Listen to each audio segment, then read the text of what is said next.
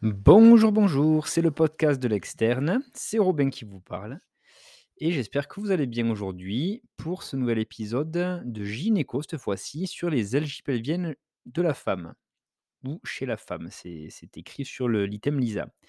Donc voilà, c'est, c'est un item, heu, bah, de gynéco médical, également gynéco obstétrique et heu et aussi il le collège sur la douleur qui a participé à l'écriture de cet item. Voilà, c'est l'item 40, je ne sais pas si je l'ai déjà dit. En tout cas, si vous voulez, heu, bah, suivre l'épisode avec moi, je vous mettrai, heu oh j'ai oublié d'ailleurs pour l'ancien, heu, je mettrai le lien du, bah, de l'item Lisa, comme ça vous pourrez aller le suivre en même temps que moi si vous le souhaitez. Voilà et je l'ai pas mis je l'ai pas mis sur l'ancien, beh, je le rajouterai, il faut que j'y pense. Allez, on va commencer directement par, bah, des petites définitions comme d'habitude, de la douleur pelvienne aiguë et la douleur pelvienne chronique. Alors, pour commencer, les algies pelviennes, elles désignent l'ensemble des symptômes douloureux, qu'ils soient spontanés ou provoqués, et qui surviennent dans la région du pelvis. Elles peuvent être secondaires, ces algies pelviennes, à une atteinte gynécologique, mais également digestive, urinaire ou même rhumatologique. Il est alors important de savoir différencier les douleurs pelviennes aiguës et chroniques, car leurs étiologies seront différentes et surtout leur prise en charge sera plus ou moins urgente. Une douleur pelvienne aiguë, c'est une douleur récente qui est d'une durée de moins de un mois pour la plupart des auteurs ou de moins de 3 mois pour certains. Voilà, ça dépend du point de vue. Souvent d'apparition brutale ou rapide. Les prises en charge diagnostiques et thérapeutiques des algies pelviennes aiguës doivent être rapides du fait de leur potentielle gravité et du retentissement sur le pronostic vital ou le pronostic de fertilité future. Une douleur pelvienne chronique est définie par une douleur qui évolue depuis plus de 6 mois. Elle est fréquemment accompagnée d'un retentissement comportemental ou social. Euh, les principales causes de douleurs pelviennes chroniques sont digestives, urinaires ou gynécologiques. Les douleurs d'origine chronique, les douleurs chroniques d'origine gynécologique peuvent être rythmées par le cycle ou non. Donc sera un, un élément à récupérer lors de l'interrogatoire. Justement, un interrogatoire rigoureux associé à un examen clinique minutieux, en particulier gynécologique, permet d'orienter vers une hypothèse diagnostique qui sera confirmée par des examens paracliniques orientés et bien choisis. Voilà pour cette belle introduction. Allez, on va regarder un petit peu maintenant, les étiologies des DPA, donc douleurs pelviennes aiguës. Et on verra après les DPC, les douleurs pelviennes chroniques. Donc, une douleur pelvienne aiguë peut être d'origine génitale, mais également extragénitale. Bien que nous allions nous intéresser particulièrement aux douleurs d'origine gynécologique, il est important d'éliminer les causes non gynécologiques, bien sûr, qui peuvent présenter les mêmes symptômes. En effet, il y a des étiologies digestives ou urinaires qui peuvent être responsables de douleurs pelviennes aiguës et qui vont être du coup associées à des douleurs abdominales qui vont nécessiter alors une prise en charge adéquate et spécialisée. Donc pour les étiologies digestives, en premier lieu, on aura l'appendicite, la sigmoïdite, donc appendicite plutôt fossiliaque droite, sigmoïdite plutôt fossiliaque gauche, occlusion digestive, donc là ça dépend euh, le niveau de l'occlusion mais c'est généralement un peu plus diffus. Et les étiologies urinaires, eh bien on aura la pyélonéphrite ou la colique néphréti- néphrétique en premier lieu, ou en premier plan plutôt. Voilà. Donc, de par leur fréquence et leur pronostic, les principales hypothèses diagnostiques d'origine gynécologique qu'il faut connaître et rechercher devant une douleur pelvienne aiguë vont être, la grossesse extra-utérine, la torsion d'annexe, l'infection génitale haute ou la rupture hémorragique d'un kyste ovarien. Donc, je redis les quatre. Les quatre plus grosses euh, hypothèses diagnostiques gynécologiques, ça va être la GEU, la grossesse extra-utérine, la torsion d'annexe, euh, l'infection génitale haute, et quatrième euh, hypothèse diagnostique, la rupture hémorragique d'un kyste ovarien, notamment dans le syndrome des ovaires polykystiques, dont je crois que nous avons fait le l'item, non, à moins que je ne me trompe. Je crois que je me trompe effectivement. J'avais fait, fait la polykystose rénale, mais non, le SOPK, je l'ai pas fait du tout, donc peut-être qu'on va en parler là, on va voir. Je sais même pas s'il y a un item, dédié à ça. Bref, on continue. La nécrobiose aseptique, ça c'est une complication possible d'un fibrome utérin, ainsi que la fausse couche spontanée ou encore le syndrome d'hyperstimulation ovarienne chez une femme qui a souvent été traitée dans le mois précédent par une stimulation ovarienne dans le cadre d'une prise en charge en AMP. Prise en charge en AMP, qu'est-ce que ça veut dire? Je vais regarder ça de suite. En assistance médicale à la procréation. OK. Heu, donc voilà, je reviens sur la page du cours. Donc voilà, pour ces femmes-là qui ont, heu, qui ont une stimulation ovarienne, heu, et bien la nécrobiose aseptique et la fausse couche spontanée restent des causes de douleurs pelviennes aiguës qui sont également évoquées selon le contexte. Voilà, donc souvent le contexte d'une prise en charge en AMP donc heu Heu, purée, je suis con, j'ai oublié. Ah, assistance médicale à la procréation, voilà. Excusez-moi, c'est un peu tard là et je, j'ai zéro mémoire. Donc la physiopathologie des DPA et des DPC, donc douleurs pelviennes aiguës et chroniques. La physiopathologie des douleurs pelviennes chroniques, dans un premier temps, fait interagir différents facteurs, qui soient à la fois hormonaux, psychologiques, anatomiques, neurologiques, etc. Donc c'est vraiment plurifactoriel. Et il existe différentes hypothèses qui interviennent dans la physiopathologie des douleurs pelviennes chroniques. Premièrement, on va avoir l'hypothèse ischémique, qui est secondaire aux contractions utérines pendant les règles, et également à une hyperactivité de l'utérus dans certaines situations. Les prostaglandines seraient responsables d'une augmentation de la contractilité des cellules musculaires lisses, du myomètre, ce qui provoquerait un phénomène d'ischémie qui pourrait être douloureux. Donc ça, c'est pour l'hypothèse ischémique. Après, on va avoir l'hypothèse spasmodique. Là, ça pourrait être secondaire à un retard à l'ouverture du canal cervical qui est dû à un tonus du sphincter cervico-isthmique non coordonné avec le cycle et avec la chute de la progestérone, ce qui va induire une résistance cervicale à l'évacuation des règles.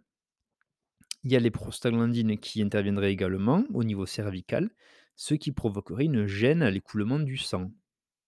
Voilà, donc l'hypothèse spasmodique, c'est, bah, la l'ouverture du canal cervical qui n'est pas, coordonnée avec le cycle et du coup, on aurait une résistance au niveau du col utérin à l'évacuation des règles. Ce qui ferait du coup une gêne à l'écoulement du sang et donc une douleur plutôt spasmodique du coup. Ensuite, donc on a fait l'hypothèse ischémique, on a vu l'hypothèse spasmodique et il y a aussi l'hypothèse congestive. Donc là, ça serait plutôt secondaire à certains facteurs hormonaux et des facteurs responsables de stase pelvienne, notamment la constipation, la faiblesse musculaire au niveau du pelvis, des varices pelviennes également, et ceci peut expliquer certaines douleurs chroniques. Voilà, donc tous les facteurs responsables de stase pelvienne. Euh, stase, euh, voilà, stase veineuse, hein, a fortiori. Ensuite, euh, le rôle des facteurs hormonaux. Ça, ça peut aussi entrer en compte dans les douleurs pelviennes chroniques.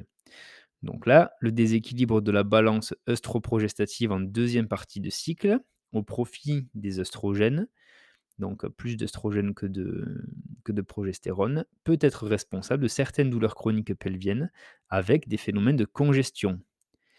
Euh, de même, il y a l'hyperestrogénie au moment de l'ovulation ou la chute du taux d'œstrogène avant les règles, qui peuvent expliquer certains symptômes cliniques douloureux chroniques, intermenstruels, donc entre les règles, ou prémenstruels juste avant. Voilà pour les facteurs hormonaux. Et enfin, il y a la place des facteurs psychologiques qui rentrent aussi en compte. Euh, c'est difficile à évaluer, mais ce n'est pas négligeable. Ils doivent être pris en compte du coup dans le maintien des douleurs chroniques pelviennes, parce qu'en effet, la zone pelvigénitale est une zone fréquente de somatisation, de conflits psychologiques chez la femme. Voilà. Et du coup, eh bien, un temps d'écoute et une, attitude bienveillante du médecin envers la patiente l'aidera à se confier et à aborder certains sujets personnels.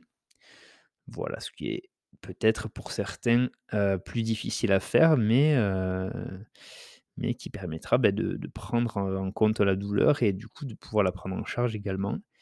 Ce qui est une plainte fréquente des femmes, heu, les douleurs gynécologiques notamment, voilà pendant les règles, ça peut arriver, mais c'est assez fréquent donc heu, il faut prendre en compte vraiment la souffrance psychologique de certaines femmes. Voilà pour, heu, les douleurs pelviennes chroniques et maintenant on va voir la ph la physiopathologie des douleurs pelviennes aiguës qui est moins évidente que pour les douleurs pelviennes chroniques. Heu, le pelvis contient de nombreux organes à proximité effectivement, et ils ont tous des innervations différentes. Donc pour ces innervations-là, on dénombre 3 voies efférentes principales qui sont premièrement le plexus pelvien qui est responsable de douleurs sacrées, donc au niveau du sacrum ou périnéales, au niveau du périnée.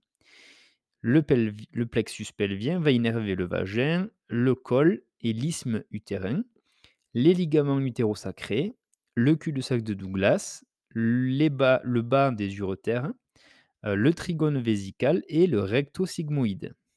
Donc là, le plexus pelvien, il innerve une bonne partie de toute la région périnéale et sacrée. Ensuite, on va voir le plexus hypogastrique. Donc lui, il est responsable de douleurs hypogastriques, comme son nom l'indique. Il innerve le corps utérin, le tiers proximal des trompes, le ligament large et la calotte vésicale, donc le dessus, la partie, heu, crâniale, on va dire, de la vessie. Et enfin, il y a le plexus aortique qui est responsable, lui, de douleurs en fosse iliaque, flanc et fosse lombaire. Il innerve les ovaires, la portion distale des trompes et les uretères rétro-ligamentaires. Voilà, donc en fait, ça va du plus bas au plus haut. Le plexus pelvien, le plexus hypogastrique et le plexus aortique au-dessus. Voilà pour la physiopathologie des douleurs pelviennes aiguës et bien qui sont liées à l'atteinte, de ces voies efférentes principales. Allez, donc maintenant, on va voir un petit peu les éléments de l'interrogatoire et de l'examen clinique qui vont être utiles au diagnostic des douleurs pelviennes aiguës. L'interrogatoire orienté pour explorer les douleurs pelviennes aiguës doit comporter déjà la date d'apparition des douleurs. Douleur pelvienne aiguë sera plutôt récent. Ensuite, on va chercher l'évolution de la douleur. Pour les douleurs pelviennes aiguës, toujours, c'est généralement rapide. Le type de douleur, donc est-ce que c'est un coup de poignard, une torsion, une colique, une irradiation, et cetera. On va rechercher ensuite la date des dernières règles. On va rechercher également les antécédents, donc qu'ils soient gynécologiques, obstétricaux, chirurgicaux. Heu, on va questionner la femme sur la présence d'une contraception ou pas. On va rechercher également les signes associés, donc s'il y a un syndrome infectieux, des nausées, des vomissements, des signes fonctionnels urinaires, des signes sympathiques de grossesse ou des métrorragies notamment. On va rechercher s'il y a, heu, bah, des positions antalgiques ou des choses qui permettent de diminuer la douleur et on va également, heu, rechercher la présence de conduite à risque, notamment les rapports sexuels non protégés. On parle pas de conduire une voiture, heu, à fond la caisse, hein. Voilà, même si c'est une conduite à risque. Lol-li-lol, bon bref. Un examen clinique minutieux et rigoureux est un temps essentiel dans l'exploration des douleurs pelviennes aiguës. Il est généralement plus performant et informatif que pour les douleurs pelviennes chroniques. Voilà.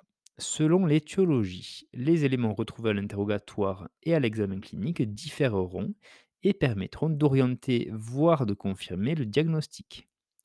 Donc là, on a un petit tableau qui reprend, bah, les 4, heu, les 4 plus fréquentes causes qu'on avait vues, enfin hypothèses, heu, gynécologiques. Donc si on reprend, c'est la GEU, la torsion d'annexe, la rupture hémorragique de kyste ou, heu, l'IGH, donc l'infection génitale haute. À l'interrogatoire pour la GEU, on va avoir des douleurs pelviennes aiguës, plus des métrorragies, plus un retard des règles et également des signes sympathiques de grossesse. Heu, les nausées, les vomissements, une tension mammaire et cetera. Au niveau des facteurs de risque, heu, et bien, on peut avoir des antécédents d'infection génitale haute, de chirurgie, on va rechercher le tabagisme actif et l'assistance Heu, l'assistance médicale à la procréation, l'AMP. Voilà pour l'interrogatoire de la GEU et pour l'examen clinique, eh bien, on va avoir une contracture généralement, plus une douleur provoquée et une masse latéro-utérine. Voilà pour la GEU. Pour la la torsion d'annexe maintenant. À l'interrogatoire, on va avoir une douleur brutale qui sera aussi intense, avec des signes digestifs la plupart du temps, donc des nausées, des vomissements, un arrêt des GAS et on aura une position antalgique dite en chien de fusil. Voilà, c'est un peu, en PLS avec les genoux remontés contre la poitrine quasiment. Voilà et on peut avoir également des antécédents de kyste ovarien connus. À l'examen clinique, pour la torsion d'annexe, on aura une défense abdominale, une contracture, un météorisme, une douleur latéro-utérine également au toucher vaginal. Voilà ce qu'on peut avoir à l'examen clinique de la torsion d'annexe. Pour la rupture hémorragique de kyste ovarien, à l'interrogatoire, on va pouvoir rechercher des douleurs brutales, intenses, une scapulalgie aiguë qui serait possible et on va rechercher des antécédents de kyste ovarien également. Bien sûr, il faut avoir un antécédent de kyste ovarien pour avoir une rupture hémorragique de kyste, mais bon, des fois, ça sera jamais découvert donc heu, voilà, si la femme le sait, tant mieux et on va aller le rechercher à l'interrogatoire. À l'examen clinique, on aura une défense abdominale, une contracture. Là, pour l'instant, c'est tout ce qu'on peut avoir. Heu, on va on va avoir une douleur au toucher vaginal, une douleur également dans le cul-de-sac de Douglas et on peut avoir aussi une instabilité hémodynamique, notamment si, voilà, si c'est très hémorragique, cette rupture de kyste, eh bien, on peut avoir une tachycardie, une baisse de la pression artérielle et cetera. Et enfin, pour l'infection génitale haute, là, l'interrogatoire, bah, les douleurs seront plus modérées, l'installation se fait de manière plus lente. On aura également un syndrome infectieux et on va rechercher des facteurs de risque, notamment les rapports sexuels non protégés, heu, les multiples partenaires, des gestes récents endo-utérins et cetera. Et pour, heu, l'examen clinique des infections génitales hautes, on pourra avoir une défense abdominale, une fébricule, une douleur à la palpation et à la mobilisation utérine, un empattement latéro-utérin et également dans le Douglas et on peut avoir une douleur en hypocondre droit, heu, ce qui pourrait signer une périhépatite. Voilà et on peut et on aura également en principal la leucorrhée et heu, plus ou moins les métrorragies. Voilà pour, heu, les principales causes heu et heu, ce qu'il faut rechercher à l'interrogatoire et à l'examen clinique. Allez, maintenant, les examens complémentaires biologiques dans un premier temps. Après, on verra les imageries. Donc, les principaux examens complémentaires biologiques à réaliser devant une douleur abdominale aiguë vont être en premier lieu le dosage quantitatif des bêta-HCG plasmatiques pour éliminer une grossesse. Ça, ils l'ont pas mis, mais bien sûr, c'est chez les femmes en âge de procréer. Voilà. Après, bien sûr, on va faire l'ANFS, donc on va rechercher une anémie, des signes de gravité d'hémorragie interne qui peut être secondaire à la rupture d'un kyste ou de GEU. On va pouvoir également rechercher une hyperleucocytose dans le cadre d'un syndrome infectieux notamment. On va pouvoir doser la CRP à la recherche d'un syndrome inflammatoire dans le cadre d'une infection génitale haute. Voilà, pour l'instant, bon, mais c'est rien de fou. Et après, on peut également faire un bilan préopératoire. Donc là, le groupage sanguin, les RAI, heu, le résus, le taux de prothrombine, le TCA, le fibrinogène. Donc globalement, bilan de coagulation et bilan de transfusion. Avec, heu, les RAI, j'ai pas précisé, c'est la recherche d'agglutinine irrégulière. Heu, voilà, TCA, temps de céphalie inactivé, TP, taux taux de prothrombine. Voilà et donc ça, ce bilan préopératoire, on va le faire en cas de forte suspicion de GEU rompu ou de torsion d'annexe ou de sepsis sévère sur une infection génitale haute, ce qui pourrait orienter vers une prise en charge chirurgicale rapide. Et enfin, on peut faire également des prélèvements bactériologiques qui seront également réalisés au niveau vaginal, cervical, au niveau du cou, mais du col, du col utérin et ça peut aussi se faire un prélèvement intra-utérin ou même abdominal, si on fait une une cœlioscopie par exemple, en cas de suspicion d'infection génitale haute aiguë et chronique également. Voilà pour le bilan bio. Donc là, on va voir vite fait les urgences chirurgicales devant une douleur aiguë pelvienne. Donc, une douleur pelvienne aiguë nécessite dans la grande majorité des cas une prise en charge chirurgicale en urgence. Que ce soit pour la grossesse extra-utérine symptomatique, une rupture hémorragique de kyste avec un hémopéritoine, donc du sang dans le péritoine, une torsion d'annexe ou une infection génitale haute compliquée avec un abcès par exemple, eh bien une chirurgie par célioscopie doit être réalisée en urgence pour diminuer la mortalité et la morbidité et également sauvegarder le pronostic de fertilité. Dans certaines situations de grossesse extra-utérine asymptomatique notamment, un traitement médical par une injection intramusculaire de méthotrexate peut être envisagé, avec la bonne coopération de la patiente bien sûr, pour un suivi régulier jusqu'à la négativation des bêta-HCG. Une infection génitale haute non compliquée, donc sans abcès, euh, avec l'absence de piosalpinx, donc j'imagine que c'est du pu au niveau des trompes, euh, des trompes de Fallope, euh, eh bien, cette infection génitale haute non compliquée sera traitée par antibiothérapie sans nécessité absolue de, de passer par une chirurgie. Voilà, voilà. Allez, maintenant, on va euh, essayer de pouvoir distinguer les douleurs chroniques des douleurs aiguës. Donc déjà, l'interrogatoire nous dit mettre la femme en confiance. Ça, bien sûr, ça va de soi. Alors, on a un petit tableau comparatif euh, pour la douleur pelvienne aiguë et chronique. Donc, pour la douleur pelvienne aiguë, on aura une douleur subite, alors que pour la chronique, on aura plutôt une douleur cyclique, euh, ou, pas d'ailleurs, mais ce sera plutôt, euh, voilà, elle reviendra régulièrement, bien sûr. Donc, modifiée par le cycle ou pas. La date d'apparition sera récente pour l'aigu et plus lointaine pour la chronique. Jusque-là, c'est logique. L'évolution de la douleur est généralement rapide pour l'aigu et plus de, elle dure depuis plus de 6 mois pour la chronique. Le type de douleur, bon, on en a un peu parlé, mais c'est coup de poignard, torsion, colique, irradiation pour la pelvienne aiguë. Et pour la pelvienne chronique, ça sera une intensité euh, qui sera plutôt permanente ou intermittente. Voilà. On va rechercher la dernière règle, bien sûr, surtout pour l'aigu. Et pour la pelvienne chronique, on va chercher le moment d'apparition dans le cycle. Est-ce que c'est juste un prémenstruel? Est-ce que c'est une dysménorrhée, donc règle douloureuse? Est-ce que c'est intermenstruel, donc entre les règles? Voilà. On va rechercher les signes associés. Donc dans la douleur pelvienne aiguë, ce sera le syndrome infectieux, les nausées, les vomissements, les signes fonctionnels urinaires, les signes sympathiques de grossesse, ça on les a déjà vus, les métroragies également. Voilà.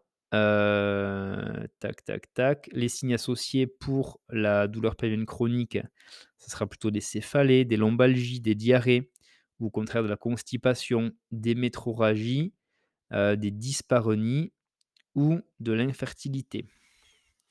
Dyspareunie, je ne veux pas dire de bêtises, mais je crois que c'est les douleurs pendant les rapports.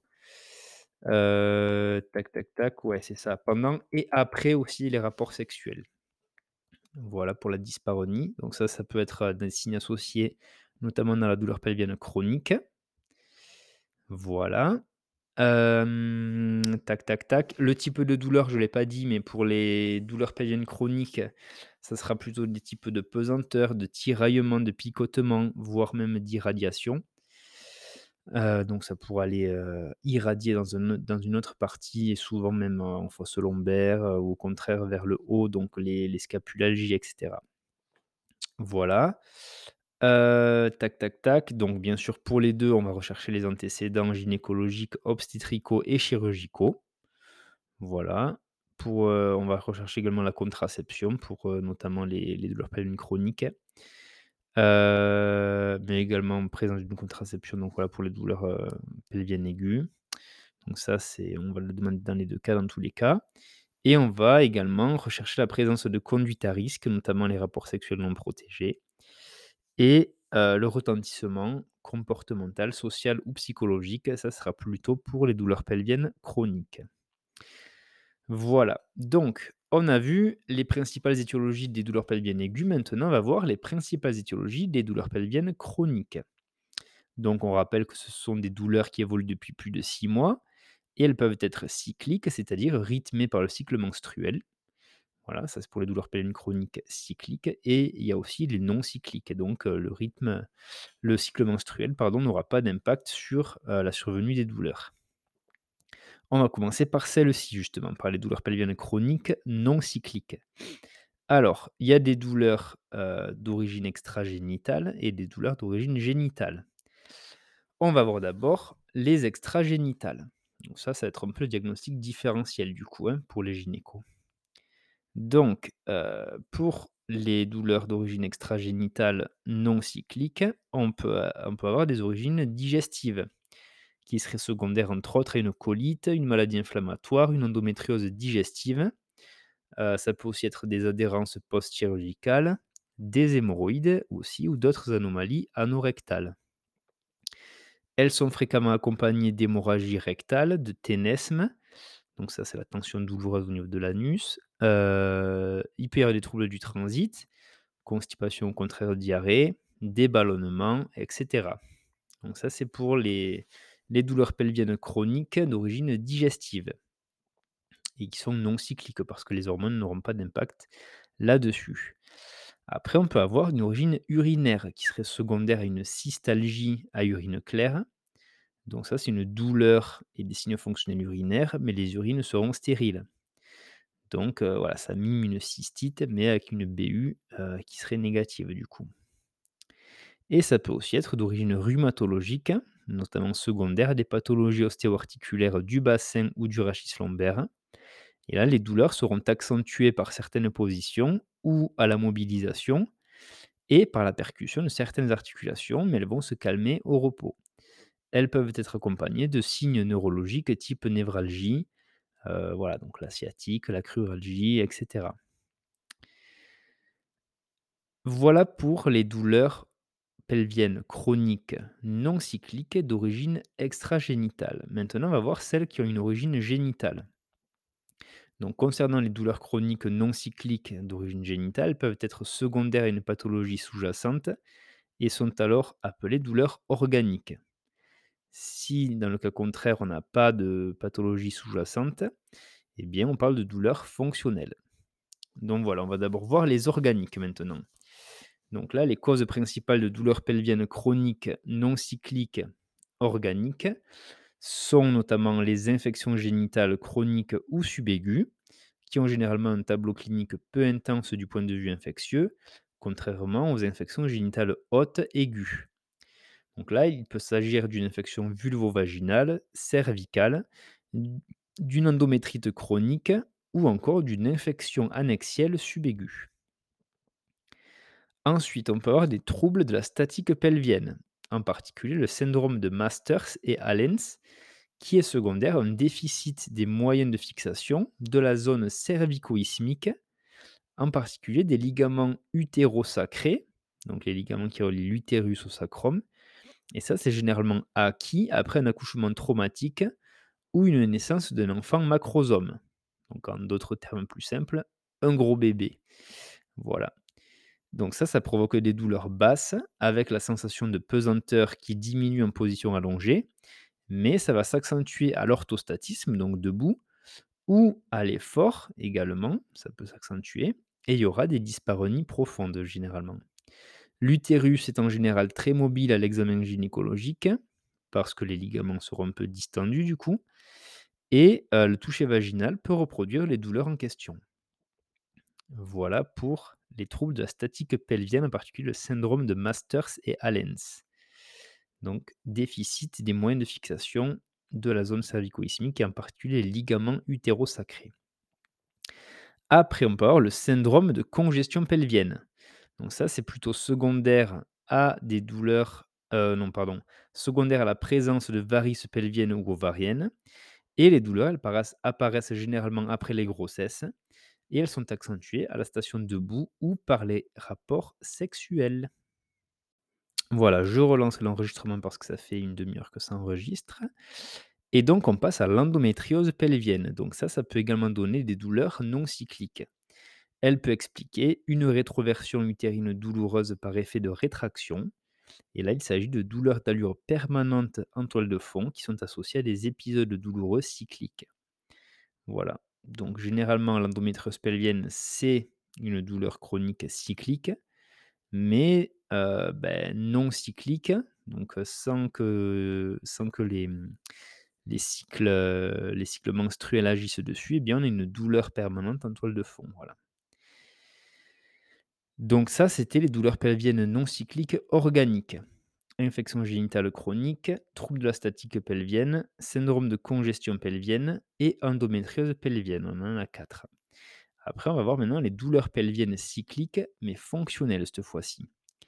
Donc là, pour ce qui est des causes principales de douleurs pelviennes chroniques non cycliques fonctionnelles, c'est-à-dire sans euh, substratum anatomique sous-jacent, donc sans pathologie sous-jacente, eh bien, il est important d'évoquer les douleurs séquelaires de la cicatrice d'épisiotomie pour les femmes qui ont accouché euh, et qui ont dû subir, on va dire, ou bénéficier, mais bon, là, je dirais plus subir une épisiotomie. Euh, voilà, ça peut être également lié à une atrophie vulvovaginale secondaire à une hypoestrogénie, classiquement après la ménopause. Et ça, ça peut aussi être accompagné d'une moins bonne lubrification au moment des rapports. Enfin, les facteurs psychologiques sont à rechercher et le gynécologue a un rôle privilégié auprès de la femme pour dépister certaines situations de violence. Voilà. Dans les douleurs euh, psychogènes, il peut également y avoir une recrudescence des douleurs au moment des menstruations. Donc ça, c'était pour euh, les douleurs euh, pelviennes non cycliques fonctionnelles. Mais voilà, on, dit qu'il peut y avoir également une, action des menstruations sur, la recrudescence des douleurs. Donc c'est une petite part cyclique également. Voilà, justement, en parlant des douleurs pelviennes chroniques cycliques, on y vient. Et donc là, ça ça survient de façon répétée selon le cycle menstruel. Il peut s'agir de douleurs prémenstruelles, donc avant les règles, intermenstruelles, entre les règles, ou de dysménorrhée. Et donc ça, ça veut dire tout simplement qu'il y a une douleur pendant les règles. Les principales étiologies à connaître, ça va être le syndrome prémenstruel. Donc là, eh bien, on a un petit lien qui nous a un petit lien qui nous renvoie vers l'item 35 qui concerne les anomalies du cycle menstruel et les métroragies. Donc ça, c'est un item ben, qu'on fera plus tard, le moment venu. Donc euh, voilà, il faudra venir le réécouter euh, concernant le syndrome prémenstruel. On va pas y revenir aujourd'hui. Ensuite, le syndrome intermenstruel. Donc là, c'est défini par une douleur contemporaine à la période ovulatoire, donc pile au milieu des, règles. Elle est généralement peu intense. Euh, elle dure quelques jours seulement, en milieu de cycle du coup, et peut être accompagnée de métrorragie. L'examen clinique est rassurant, il n'y a pas d'indication à réaliser des examens paracliniques. La prise en charge sera principalement basée sur les antalgiques simples, voire un traitement antigonadotrope. Voilà pour le syndrome intermenstruel. Pour les dysménorrhées, donc ça c'est défini par les douleurs pelviennes contemporaines aux règles, qui sont accompagnées de temps en temps de troubles digestifs, urinaires, des céphalées, des œdèmes et d'autres symptômes qui sont aussi retrouvés dans le syndrome prémenstruel, qu'on reverra plus tard lorsqu'on fera l'item 35. Elles peuvent être secondaires également et sont donc appelées organiques, c'est-à-dire symptomatiques d'une pathologie sous-jacente. Et elles peuvent être fonctionnelles, si dysménorrhées, si aucune particularité ou anomalie anatomique n'est retrouvée. Voilà. Euh, donc, les étiologies de dysménorrhée organique. Là, on va voir spécifiquement les étiologies des dysménorrhées. Donc, on va commencer par les dysménorrhées organiques. Et donc là, premier, en premier lieu, l'endométriose ça tombe bien, on a fait un épisode sur ça. Donc, si tu ne t'en souviens pas, eh bien, je t'écoute, allez le réécouter. Euh, voilà, il était très intéressant. Donc là, on va le rappeler rapidement. C'est un développement de tissu endométrial en dehors de son site habituel qui se situe dans l'utérus, du coup. Euh, sachant que l'endométriose utérine, elle comprend l'adénomiose et l'adénomiome au sein du myomètre, il peut y avoir de l'endométriose superficielle ou péritonéale, donc dans le péritoine. On peut également avoir de l'endométriose ovarienne et pelvienne profonde. Et dans ce cas, on parlera d'endométriose sous-péritonéale.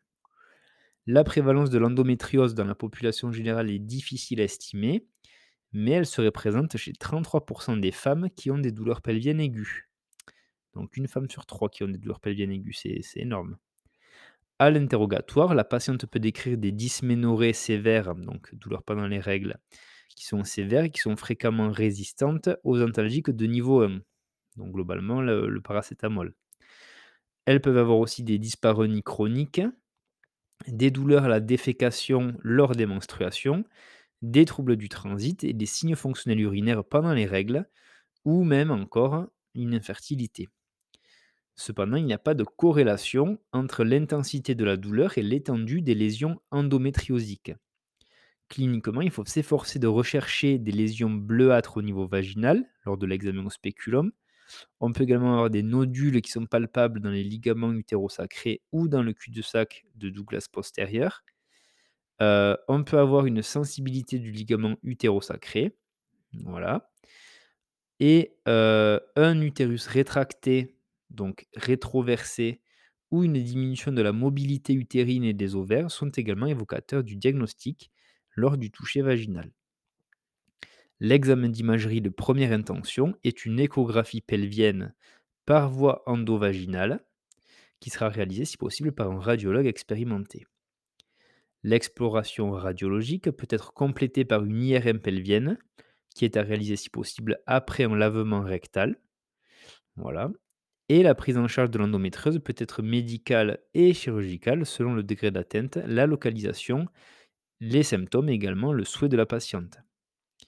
On peut également euh, instaurer un traitement hormonal pour induire une aménorrhée, donc euh, une absence de règles. Et ça, c'est toujours indiqué en première intention car c'est moins invasif que la chirurgie, bien sûr.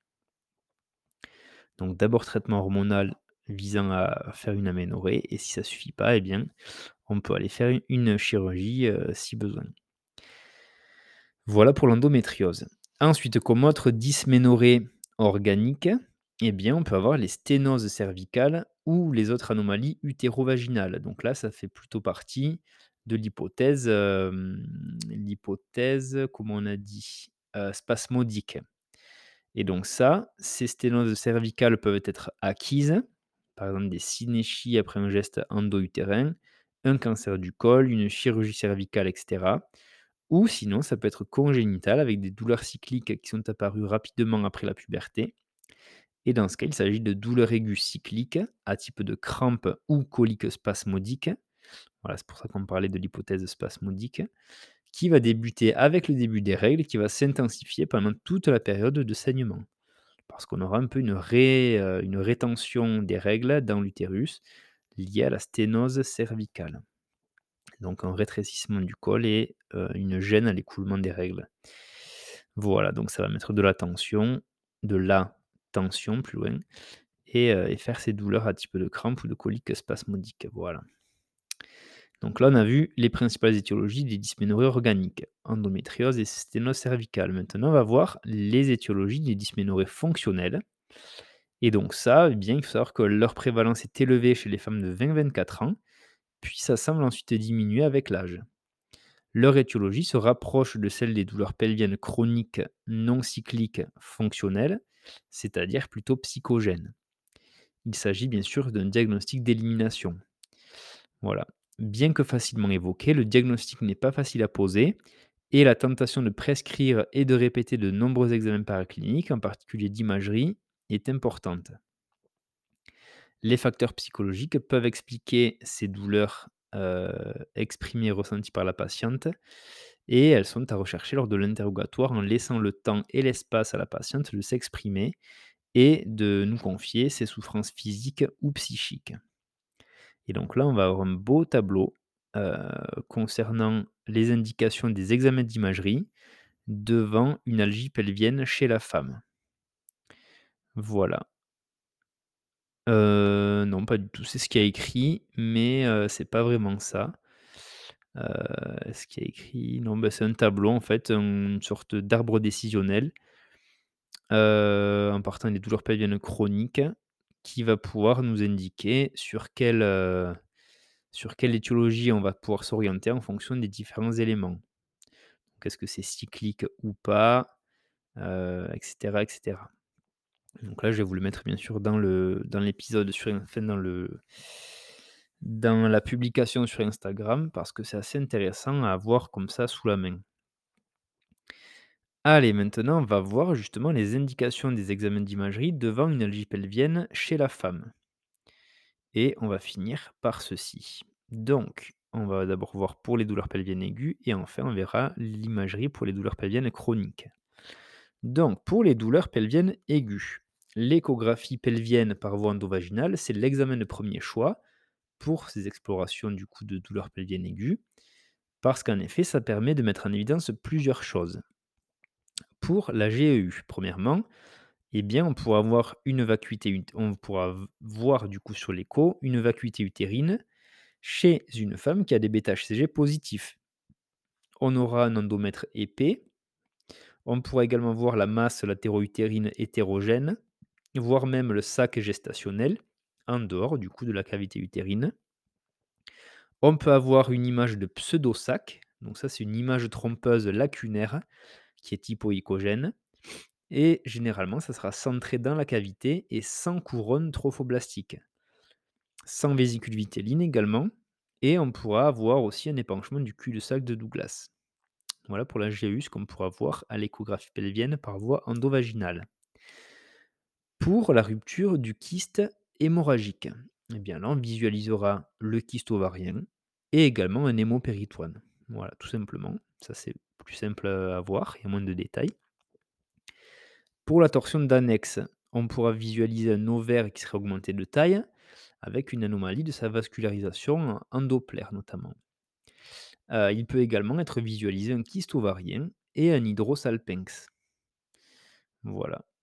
Et pour l'infection génitale haute, ben on pourra voir à l'écho des complications infectieuses, type d'abcès tubo-ovarien ou ovarien directement. Également d'épanchement dans le cul-de-sac de Douglas. Et voilà pour les échographies pelviennes par voie endovaginale, qui est donc l'examen de premier choix. On peut aussi utiliser l'échographie pelvienne par voie abdominale. Donc ça, ça peut être aussi utilisé chez la femme vierge ou en cas de volumineuse masse abdominopelvienne, euh, qu'elle soit d'origine utérine ou annexielle, peu importe, ou des penchements intra-abdominales importants. Voilà, donc là, on passera plutôt par voie abdominale pour faire l'échographie. Et enfin, euh, une TDM, donc un scanner abdominopelvien avec injection, doit être discuté en cas de doute sur un diagnostic différentiel, et notamment les pathologies digestives aiguës type appendicite, sigmoïdite, occlusion, ou également pour euh, les pathologies urinaires. Et bien sûr, tout examen d'imagerie complémentaire ne doit pas faire retarder la prise en charge chirurgicale urgente. Donc ça, bien, on, le fait en urgence, bien sûr, sans attendre plusieurs jours qu'un examen se, libère, hein. Voilà pour les douleurs pelviennes aiguës. Pour les douleurs pelviennes chroniques, donc là, l'échographie pelvienne est en général moins pertinent pour les douleurs pelviennes chroniques. Cependant, elle peut rester utile dans le cadre de la recherche d'endométriose si elle est réalisée par un radiologue ou un gynécologue expérimenté. Euh, voilà. Ce qu'on peut rechercher, ça peut être aussi les kystes euh, des endométriomes par exemple. On peut également rechercher un épaississement des ligaments utérosacrés, des nodules de la cloison recto-vaginale ou de la paroi vésicale. Voilà. Et euh, des signes évocateurs de lésions d'endométriose, on peut en avoir, notamment l'utérus rétroversé qui serait peu mobile. Voilà. Et euh, à l'échographie, ce qu'on peut également visualiser, ce serait les lésions d'adénomiose. Donc euh, là, on aurait un utérus globuleux avec un épaississement du mur postérieur notamment, un myomètre hétérogène. Voilà, on peut avoir aussi un kyste intramyométral, myométrial, et une disparition de la jonction endomètre-myomètre. Voilà, tout ça serait un peu mélangé. Et donc ça, c'est euh, bah, typique des lésions, des lésions d'adénomiose. Voilà. et heu, l'exploration radiologique des douleurs pelviennes chroniques peut être complétée également par une IRM pelvienne, parce que là, bien sûr, on aura un peu plus le temps d'aller rechercher, heu, l'étiologie. Voilà pour cet épisode sur les algies pelviennes chez la femme. Donc franchement, je pensais que ça allait être court, et bah, au final, c'est ça fait un bon chapitre, heu, voilà, d'à peu près 45 minutes. Donc j'espère que ça vous aura plu et pas trop pas trop perdu, heu, et embrouillé l'esprit. Donc après, vous pouvez le réécouter en plusieurs fois, bien sûr. Heu, voilà, je vais m'arrêter là. Je vous dis, beh, déjà un grand merci parce que, beh, vous continuez à mettre des notes sur le podcast et ça, ça fait super plaisir. Donc n'hésitez pas à aller mettre 5 étoiles sur le podcast. On est bientôt à plus de 100 évaluations et ça, je trouve que c'est vraiment top. Heu, j'ai vu aussi juste avant de lancer qu'on était à plus de 30 000 écoutes sur le podcast. Heu, donc avec tous les avec tous les tous les épisodes cumulés, donc heu, vous êtes plus de 30 000 écoutes, au total. Donc bah, ça fait super plaisir, hein. Ça fait moins d'1 an qu'on a commencé et j'ai l'impression qu'on a déjà un podcast qui a bien, bien évolué. Donc heu, on va continuer comme ça.